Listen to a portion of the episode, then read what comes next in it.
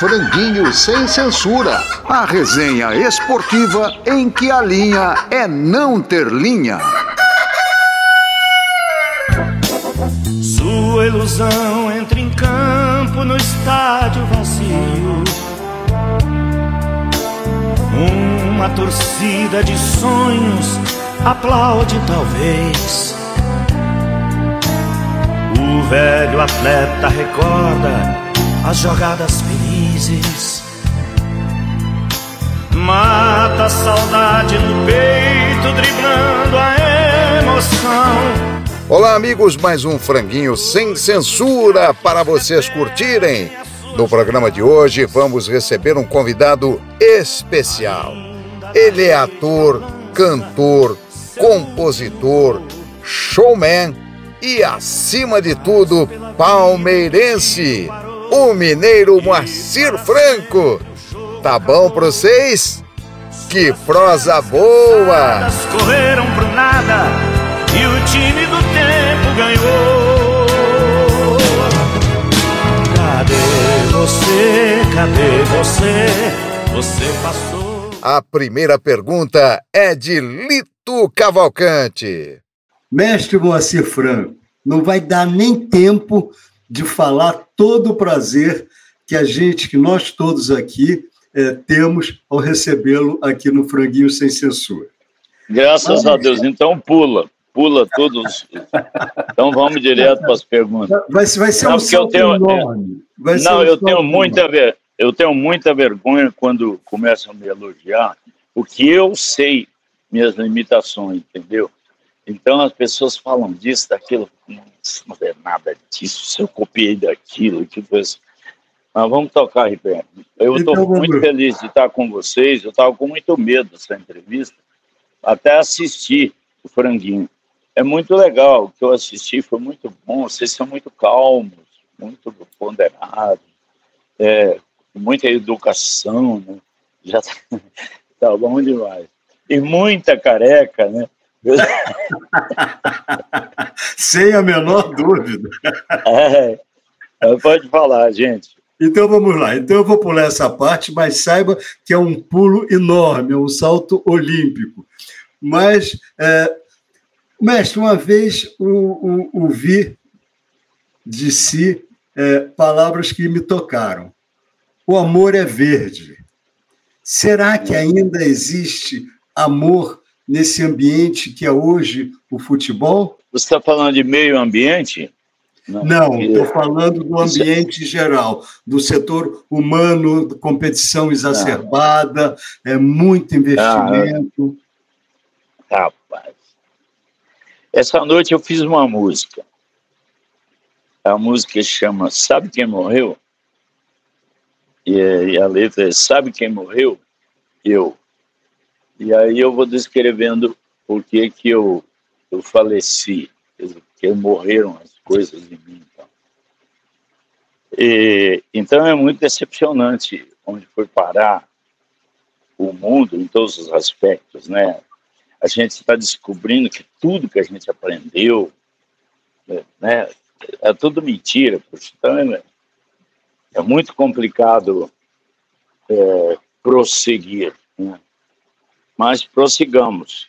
A gente tem a responsabilidade, você não pode chegar e falar para os seus filhos, para os seus alunos, ó, oh, é isso aí, não tem saída? Não tem, tem que, temos que poetizar um pouquinho, né? senão não dá. Então, é, eu fiz a vida inteira, desde o começo, até porque era moda, falar de natureza, e eu tenho uma música que chama Inteligência é Loucura. Entendeu? Que é sobre. Eu sei que você está falando o, ver, uh, o amor no geral, mas essa aí é uma música que começa falando: Eu vi a flor se agarrando às asas de um colibri, ela implorava chorando: Vê se me leva daqui. E, e o final é: Que seja um homem feliz quem tem no bicho um irmão, quem deite e acorde sorrindo e ensine ao filho o perdão. Que seja a minha riqueza o que couber nesta mão. É, então, desde aí, há muito tempo que eu já me preocupo com esse negócio, com esse, esse, esse fim do amor, né? Gente... Ah, rapaz, é de filosofia aqui. É sim ou não? Então, é sim, vai, vamos seguir. Luiz Carlos Quartarolo. Macira, a, a, a poesia é uma fuga da realidade que mostra a realidade, né? Mas olha, eu, o amor é verde é uma coisa tocante para qualquer torcedor e do palmeirense nem, nem se fala. Então vamos entrar numa coisa que você conhece bem. Você... Peraí, Quartarolo, peraí. Fala, Marcelo. Deixa eu falar, porque eu gosto muito de você. E eu gosto de você. muito de. Não, de ter escutado vocês todos, da Jovem Pan, de vocês todos, pô, todo mundo aí tem passado, exceto o Alexandre, né? Mas... o, aquele tempo maravilhoso do rádio, e eu lembro do Golias, quando ele falava quartarolo, era diferente de tudo. Tá? Então, estou muito honrado, muito feliz de olhar para você aqui, que você está bem, de saúde e tudo, e vai livrar minha cara da entrevista. Fala aí. O Macir teve a ousadia de me botar no bar do Quartarolo, numa peça que ele escreveu, que foi um sucesso lá no SBT. Se bem que era o meu cunhado, meu cunhado, era, era o bar que o Golias ia para filosofar, e chamava Bar do Quartarolo. É que a gente que escreve, é, de madrugada, vai chamar o quê? Bar, isso e tal, e me veio na cabeça, Quartarolo, falei, é isso aí mesmo. Obrigado, me senti homenageado, se bem que algumas pessoas na Jovem Pan ficaram de, de olho virado para mim uns 15 dias. Mas é inveja. Ah, é, mesmo? é inveja de homem é complicado. O negócio é o seguinte, mas eu te agradeço eternamente. Nunca, nunca consegui retribuir na mesma moeda essa homenagem que você me fez. Eu acho que você é um artista completo. Você é mais um daqueles brasileiros que, se morasse nos Estados Unidos, teria estátua, teria filme a respeito. Você faz tudo na Não, comunicação e é completo. Agora, meu caro Guacil Franco, é, Pode falar. Você, não vou chamá-lo de velho, que eu, sabe, a gente é da terceira idade, dizem que é a melhor idade. Velho, já, velho, eu era 10 anos atrás. É verdade. A, a, a gente, a, o Moacir dizem que quem está na, na, melhor idade gostaria de ter menor idade, é o nosso caso, mas não tem, né? Então vamos lá. É, é, você viu as academias do Palmeiras, viu a primeira do Filpo Nunes, viu a academia do Brandão, a time de, de começo de 70, que era maravilhoso. E você está vendo essa nova academia que dá um show todo dia. É um time que, quando joga bem, goleia, quando joga mais ou menos, ganha, e quando joga mal, empata. Não perde nunca, é difícil de perder. Qual a melhor academia que você viu na sua vida de palmeirense, Marcinho Franco? Rapaz, é, é, quando se trata disso, e, né, do Palmeiras, de qualquer que o futebol no Brasil Aliás, também eu tenho um samba que, que fala que seria do Brasil se não fosse o futebol. E a gente tem que tratar com muito respeito e quando você fala do, dos ídolos, né, de, de todos os times. É, o meu pai era vascaíno e palmeirense. Então, é, era um, é, para mim era Deus, né, pessoa. Tem o dia seguinte que esses programas, de, desculpa, eu sou muito doido. Esses programas de fofoca que falam, que contam coisas escabrosas da, da sociedade, da celebridade, perderam sentido, porque a celebridade agora ela usa isso, ela adora a coisa, né? Então, é, você falar, tocar nesse assunto de, dos ídolos da gente, ter que escolher, é terrível. Eu fui no, numa viagem na Itália, eu fui lá gravar um disco. Aí acabei ficando 40 dias, uns 15 deles em Milão. E, e aí, não sei como foi, eu conheci lá, encontrei pessoalmente o Sormani, o China, que tinha jogado no Botafogo, o Amarildo e o Jair da Costa. Esses caras foram maravilhosos comigo. Eles me levavam toda noite para jantar num lugar ir para passear, tudo. Foi impressionante o que aconteceu. Então, como é que eu vou falar dos meus ídolos, do meu time, e, quando vai passando pela minha cabeça o ídolo de, de todos vocês, né, de todo mundo. Mas como o futebol é brincadeira, eu vou, vou responder assim. Eu não tenho como fugir da, da realidade dos, dos mitos do tempo do, da academia do Ademir da Guia. Eu sei que antes, a história toda, você falava de um Julinho daquele, e, eu, fico, eu fico muito é, revoltado de saber que naquele tempo carregaram aquela miséria, né? É, é, terrível, uma pessoa passando dificuldade. E hoje essa discussão, o cara vai ganhar 10 milhões no ano. Eu, eu queria ter juntado 2 milhões a vida inteira, né? E, então, é meio difícil você escolher aqui e ali, porque tem a circunstância, tem o ambiente, tem a época, né? Mas eu vou ficar com o pessoal do, do Ademir da Guia, do Dudu, daquele pessoal. Aquela academia ali, é a que mais emocionou, talvez porque eu tenha convivido com ela. Tinha um boteco ali perto do, da Rádio Nacional, na Sebastião Pereira, um boteco na esquina, bem era até fedido, aquele assoalho podre e tudo.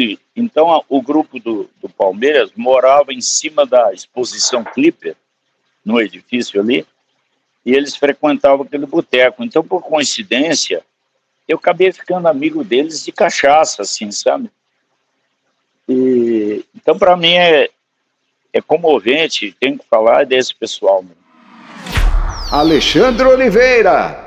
Moacir, é, vou fazer a próxima pergunta, né? E, e queria, antes de tudo, falar quanto eu estou feliz de poder falar com o senhor, porque tenho certeza que meu pai hoje estaria muito feliz, né?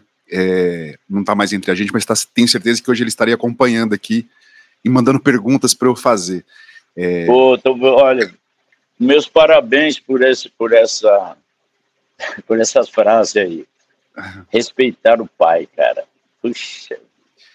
E... Parabéns. Muito obrigado. Eu lembro é assim de... que tem que ser. A minha primeira infância eu passei em Avaré, no interior de São Paulo, né? Como estamos, temos vários caipiras aqui representados, e eu lembro da minha tia gritando assim na sala assim: "Vai começar o mendigo!" E a família inteira ent entrando na sala para poder assistir esse personagem que marcou a minha família e também a minha infância. E eu quero fazer uma ponte entre personagens, né? Um dos grandes personagens hoje do futebol é o do seu clube, que é o Abel Ferreira como profissional e como um cara mais esquentado. Nesse último fim de semana, numa zona mista, ele foi presentear o quarto árbitro de um jogo contra o Atlético Mineiro com uma camisa dele do Palmeiras, o árbitro não aceitou. Apareceu um diretor do Palmeiras e meio que reclamou com esse quarto árbitro, que ele tinha sido indelicado ou deselegante com o Abel Ferreira, e o Abel percebeu então que um repórter estava gravando, aliás, dois, três, quatro repórteres estavam gravando essa cena, e ele foi lá e tomou o celular desse repórter, desse jornalista. É, bom, na entrevista coletiva ele deu algumas desculpas e depois, no outro dia, que ele já fez outra vez, é, pediu desculpas por telefone ao repórter. Mas existia um caso aqui em São Paulo, que o Paulo Morsa, que é um, um comentarista que trabalhava na Transamérica, fez críticas duras ao Abel Ferreira e estava errado nas críticas e pediu para falar com Abel Ferreira para pedir desculpas ele pediu desculpas e o Abel não aceitou as desculpas. Bom, o senhor tem genialidade suficiente para pensar num personagem engraçado e usar Abel Ferreira para criticá-lo de certa forma, mesmo com todo o amor do Palmeiras. Eu queria que o senhor falasse desse personagem, Abel Ferreira, para o futebol hoje e principalmente para o Palmeiras. Bom, essa parte aí da crítica do microfone, esse negócio não entrar assim, não, porque a posição pior para um velho é, se meter a, a, a, julgar comportamento, essas coisas, que a gente não sabe nada.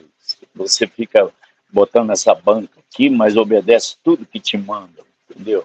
Você, você, você bota a banca com o cara que você entrevistou, ou que eu também aqui com o jardineiro, com não sei quem, mas o, o tempo inteiro você está é, né, usado, como é chama, vigiado, e mandado, e a gente obedece tudo, entendeu? Então é meio cretino esse negócio de ficar, ah, não, não, mas ele não pode, não sei o quê. Eu vou falar do técnico cientista, que para mim ele é um cientista e trabalhador, entendeu? Ele veio é, tão tarde assim para descobrir coisas óbvias do início de como se inventou, quando se inventou o futebol, né? Eu lembro do Murici falando que usava coisas do basquete e ele dava certinho. Porque é esse negócio de estudar o jogo como estratégia de guerra, de sei lá, né? Ele vai por aqui, adivinha até que o cara pensa. Então, eu nisso aí eu acho o Abel eh, ele começa uma outra época, até com de futebol de agora em diante, não vai ser mais aquele negócio de amiguinho do jogador, vai lá pessoal, estou contigo, então, não tem mais isso não. Agora, ou, ou, faz direito cientificamente, ou então vai perder tudo, né? Então, eu sou um grande admirador do, do Abel. Ele não sabe nem que existe essa minha música aí. E não vou pedir para ninguém, podia ter feito isso, né? É, mas eu não, não vou bajular essas coisas, não, não. Mas admirar eu posso, entendeu? Acho ele perfeito. E... Agora, tropeçar, você tropeça, fiz tanta besteira na vida, nossa senhora. Bêbado, entrar no, no palco, dizer desaforo, tropicar, cair no colo da véia, essas coisas, né? Então, é, o, o que tem que fazer é pedir perdão e aprender, né? O Abel, se você ele é da idade do, do meu penúltimo filho. Então, ele vai aprender muito ainda, né? Mas, definitivamente, esse negócio de costume, de comportamento ético, de sei o quê, numa coisa assim, futebol, não vou me meter nisso não. Ailton Amalfi. Ô, ô, Moacir, é, com, com o passamento da Rita Lee, o triste passamento da Rita Lee, né? Todo mundo está cantando uma música que todo mundo acha que é dela, né? E na verdade é uma grande canção sua, que é o Tudo Vira Bosta, que é um é, um, é uma, uma análise filosófica do mundo perfeita, perfeita. Moacir, é como você fez essa canção e tudo vira bosta? É, eu, eu sempre a gente aprende tudo, né? Você quando começa na vida vocês todos, especialmente os mais velhos aí, sabem de que quanta coisa você não faria, né? E, e depois você cai a responsabilidade. Eu preciso fazer uma coisa na minha área para contribuir para esse negócio melhorar, né? E eu achei que crítica era um bom caminho. E, e a Rita Lee era, uma, era excelente para isso, porque ela tem crédito como corregedora. Né? Então, eu, eu fiz três músicas. Eu fiz uma que é sobre esses a meninada hoje da tatuagem então que é a música é assim sou jovem logo não penso é tudo no, no impulso é tudo no incenso esse negócio de meio né, funk rap e e fiz uma outra também que chama República Federativa do Bandido, que é descrevendo o quadro como é. Essa música tem 20 anos, de modo que até que é, é, é um, descrevendo o quadro do, do Brasil né, nos últimos tempos. Então, é, e, e esse tudo vira bosta, eu fiz porque, assim, por isso que eu estou falando desde o começo do nosso papo aqui. Não adianta a gente ficar aqui brigando por coisas, sabe? Né? Aqui do táxi, aqui da rua, tudo, botando banco, porque a gente obedece. E, no fim, tudo vira bosta. Atualmente, estou começando a mudar de opinião sobre a bosta. Porque eu tenho lido muito sobre é, a conivência entre o cérebro e o intestino e a importância do intestino na inteligência, no raciocínio e tudo, né? Então, Eu fico meio em dúvida se eu acertei isso aí. Mas, enfim, aí eu fui colhendo as coisas que, que a gente julga importantes e que não quer dizer nada. A vida passa depressa demais. Né? E, então eu fiz essa letra. E o que eu conhecia do rock, assim, um amigo meu, era o Eduardo Araújo. Aí eu chamei ele, falei, Eduardo, fiz uma música aqui, queria que você levasse para aquele menino lá, parceiro do Raul Seixas, que está aí ainda, que eu achei que ele era muito debochado, assim, ele, ele podia gravar. A hora que eu falei a letra, o, o Eduardo, você tá doido? Você tá doido? Não, não, não, não, não. Jogou o papel em cima da mesa, como se fosse com nojo, entendeu? Você tá doido, não mexer com isso não. Você tá doido. Essa palavra é doida. Aí eu tinha uma moça que cuidava de divulgação, que falou: Olha, eu conheço a secretária da, da Rita Lee e tal. Posso levar? Eu falei: Pode, pelo amor de Deus, leva para lá e deixa. E aí foi, a música foi para lá, eu nem lembrei mais disso. Depois de uns seis meses, mais ou menos, eu tinha o meu primeiro celular, eu estava na estrada, e, e aí eu fui ver os recados e tinha um recado da Rita Lee. Oi, Moacir, gravei, cantei em Belo Horizonte, bombou! E aí soltou um monte de palavrão, tudo. Eu falei, que beleza. E foi realmente muito bom. E, dizendo sinceramente, não tem a menor importância que seja minha, que não seja. É, o importante é que está aí, né, a mensagem e tal, e pronto, cada um use do jeito que for, né. Isso é, não, não tem muita importância, não. Agora, eu gostaria, sim, que quando fossem elogiar a música, é, lembrasse que é minha, isso, isso eu acho legal. Mas não que me envaideça de ter feito aquilo. Eu tenho feito atualmente coisas mais, mais importantes. Assim, é, até uma canção de Ninar pode ser muito mais importante do que um pensamento do Aristóteles, do Platão, do Einstein, né? porque essa é uma fase que realmente é a formação da, da cabeça, do coração, do destino. Rodrigo Gini. Bom, Marcelo, agora é minha vez. Eu vou chover na molhada, dizer que é um prazer, é um privilégio conversar com alguém que faz parte. Fez Você parte é o Rodrigo. Você é o Rodrigo. Exatamente, isso aí. BH. Belo Horizonte, firme e forte, né, das Minas Gerais também. Mas é, é, eu dizia do prazer de, de, conversar e tal com alguém que, que personifica uma figura que é rara no, na, na, na, na, comunicação brasileira, que é a coisa do showman. Você é aquela pessoa que a gente não consegue rotular, porque é ator, comediante, cantor, compositor e mil, mil coisas mais.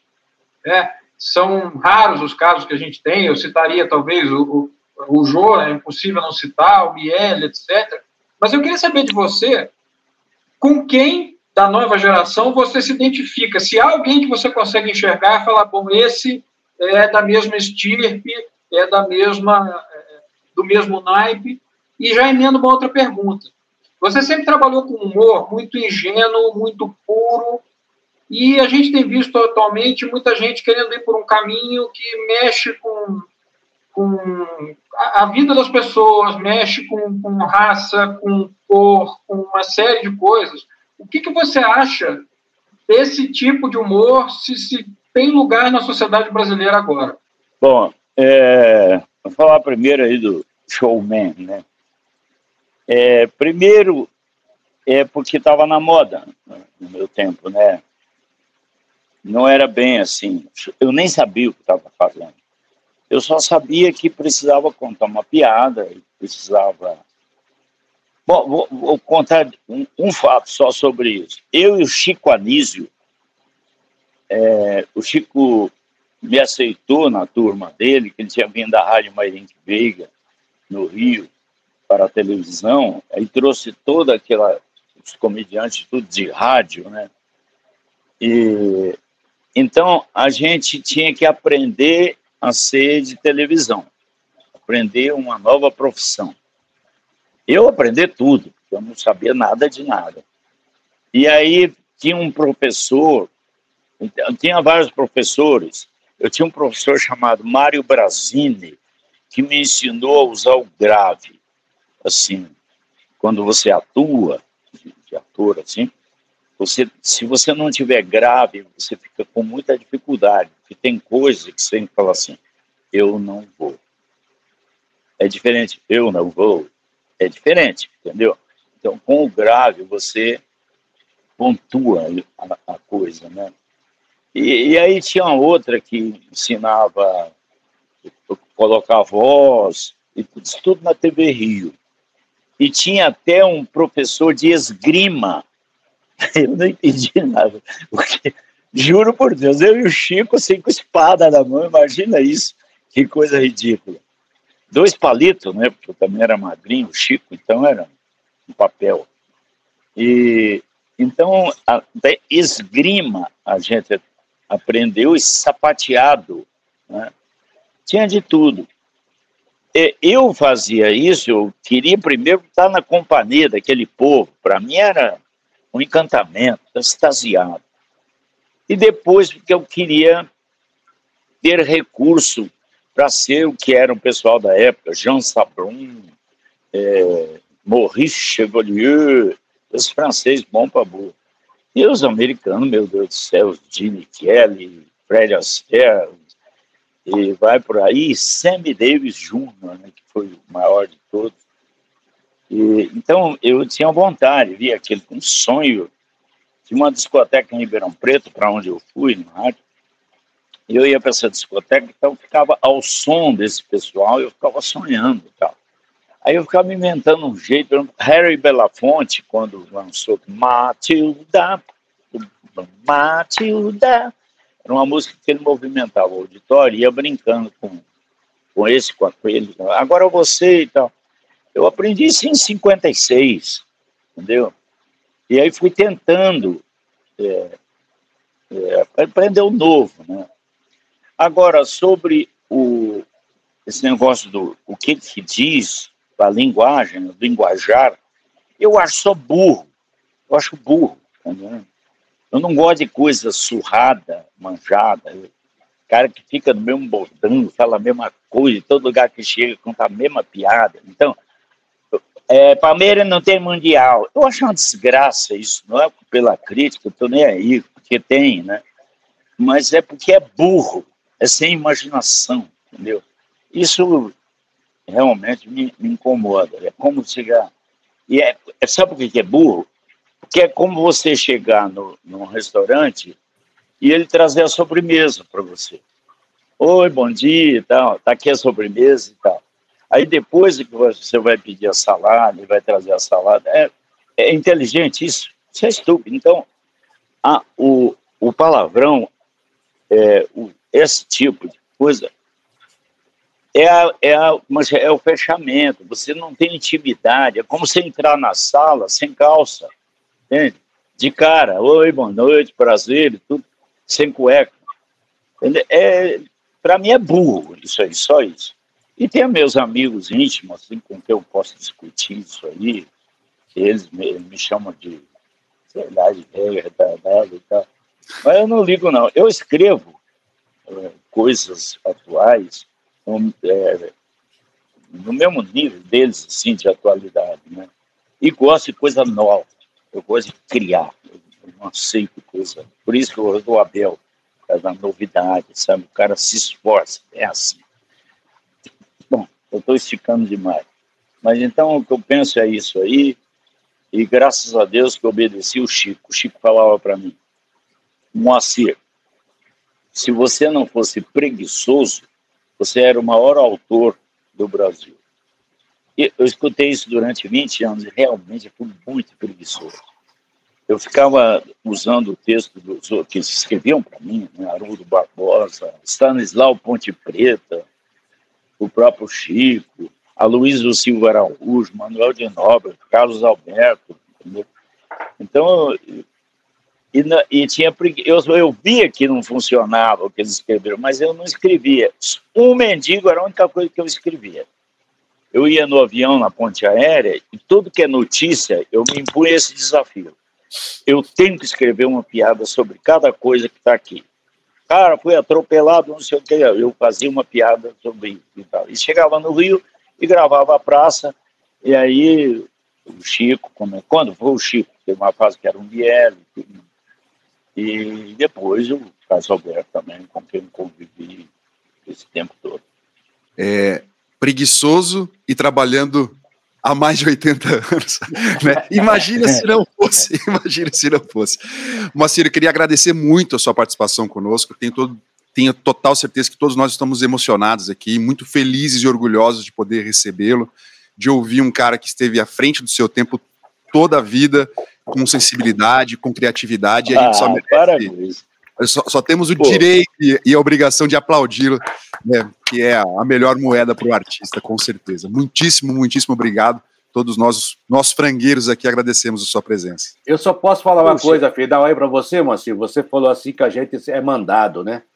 Uma vez, numa Copa América, o Carlos Alberto Parreira estava estava reclamando muito, era técnico da seleção, que ele era, tinha que condescender muito, tinha que aceitar muita coisa. Eu falei, pô, você está reclamando, reclamando de quê? Todo mundo faz isso na nossa casa. O presidente da CBF, o presidente do Brasil, o presidente dos Estados Unidos, de vez em quando tem que aceitar alguma coisa. Até Deus, ele falou: não, Deus não, como não? Se Deus não aceitar o diabo, ele não existe. Quando você fala eu acredito é. em Deus, é porque você está dizendo eu acredito que o diabo existe. Então não adianta, faz é. parte da vida. Ah, é uma pena, podia ter durar, durar muito mais isso aqui, porque eu, tava, eu conversei com o Ailton e falei que eu tinha muito medo da discussão ficar meramente discutir costumes e atualidades e fatos desse mundo besta. Então, tudo vira bosta. Né? Mas eh, vocês foram super gentis, foram me trataram como se fosse o vovô que chegou e só falaram coisas muito agradáveis, enchendo a minha bola. Estou muito feliz de ter participado disso aqui. Eu tinha preparado mais coisas, pensei que fosse durar mais, que preparei coisas de várias etapas da minha vida e citar gente muito importante. Mas eu prometi a mim mesmo que eu ia agradecer, antes de acabar o programa, o pessoal da, da Bandeirantes pelo onde eu fiz um seriadinho lá, e circunstâncias mais que eu teve que ser interrompido. Mas oferecer para o café, café com Bobagem, esse, esse programa, que é um pessoal muito querido meu, meus amigos, e me levaram para lá e cuidaram de mim. Porque é, isso que é importante no destino de vocês aí. Há pessoas que lembram de você na hora de que tem uma coisa boa na mão. Isso é, é muito importante. E vocês são uma coisa muito boa que caiu no meu colo aqui nesta.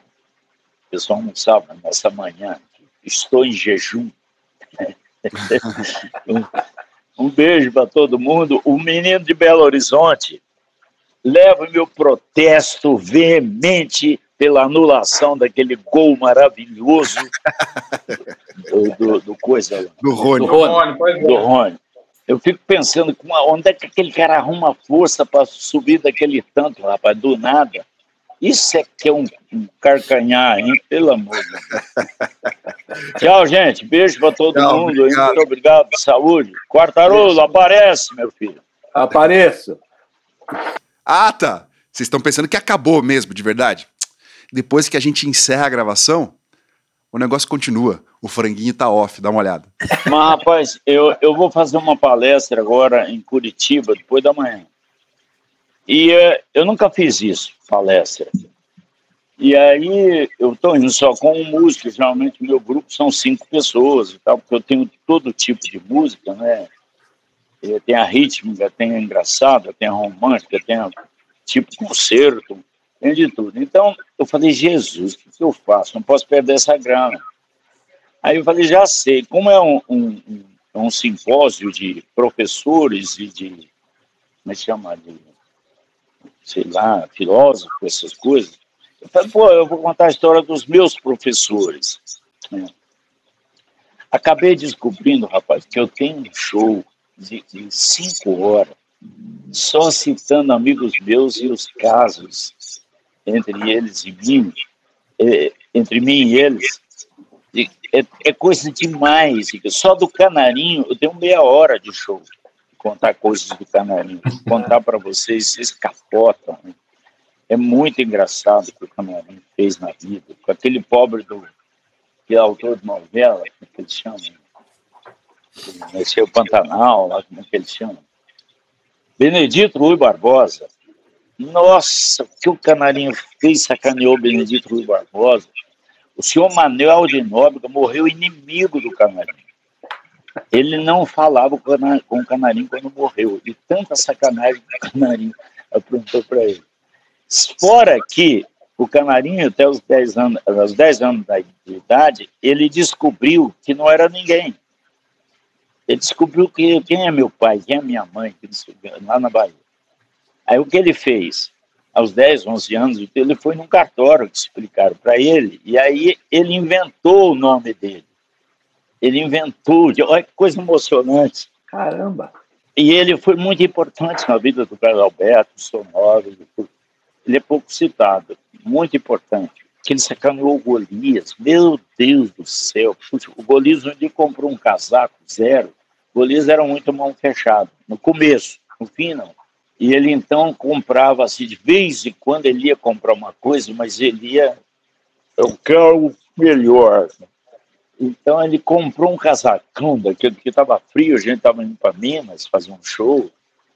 E, ele, e aí ele e o Carlos Alberto, e no outro carro, e o seu Nóbrega, eu e o Canarinho. Eu era um figurante, um, um bunda.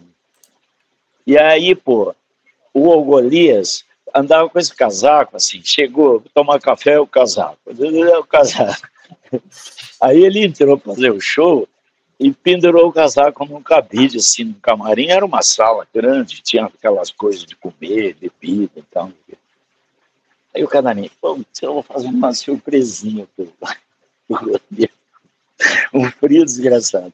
O canarinho pegou um balde de gelo, encheu todos os bolsos do casaco de gelo. Você imagina? Rapaz, foi um quebra-pau, cara inimigo, um beijo, assim.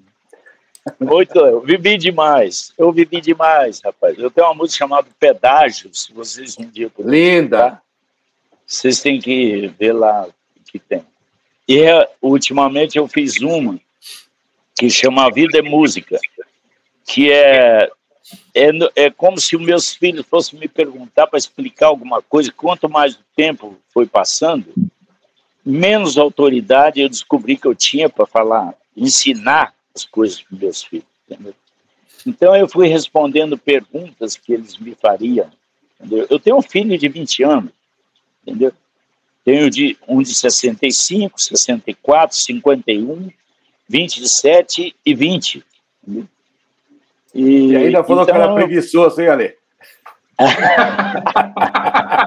A maior falácia dessa entrevista foi essa.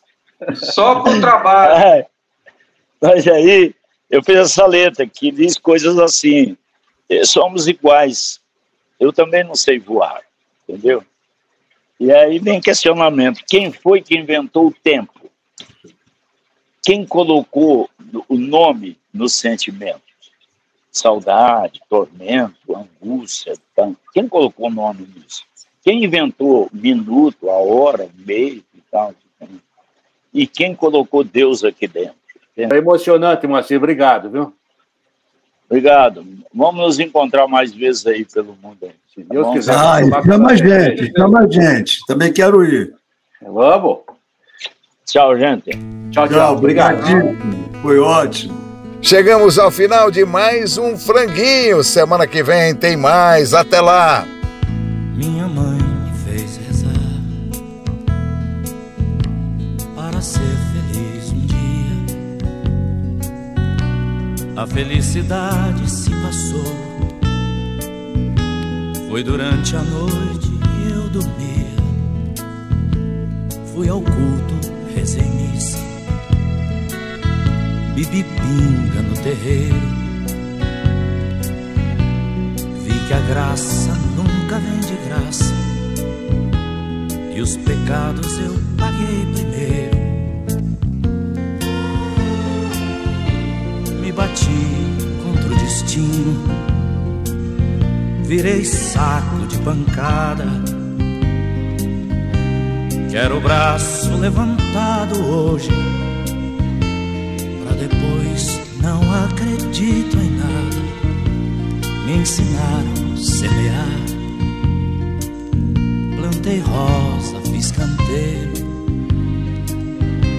Mas enquanto eu reguei semente, desmataram esse mundo inteiro.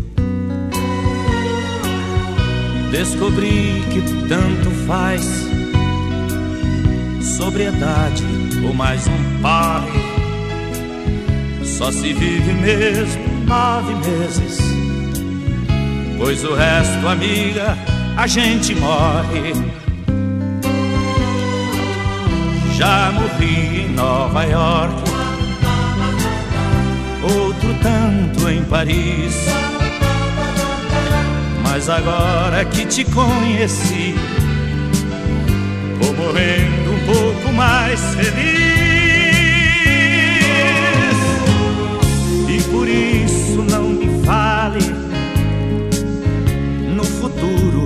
Amanhã. Paraíso é esse instante aqui que comemos da mesma maçã.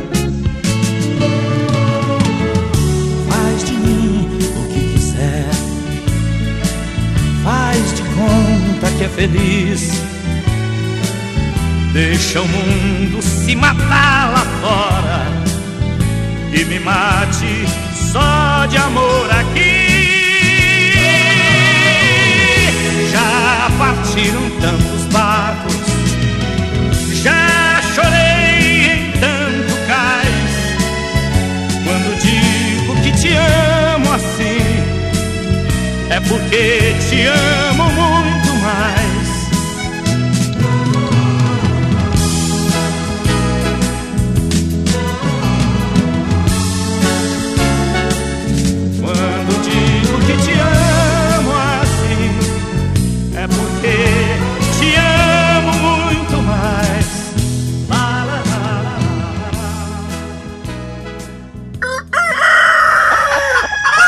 Franguinho sem censura. A resenha esportiva em que a linha é não ter linha.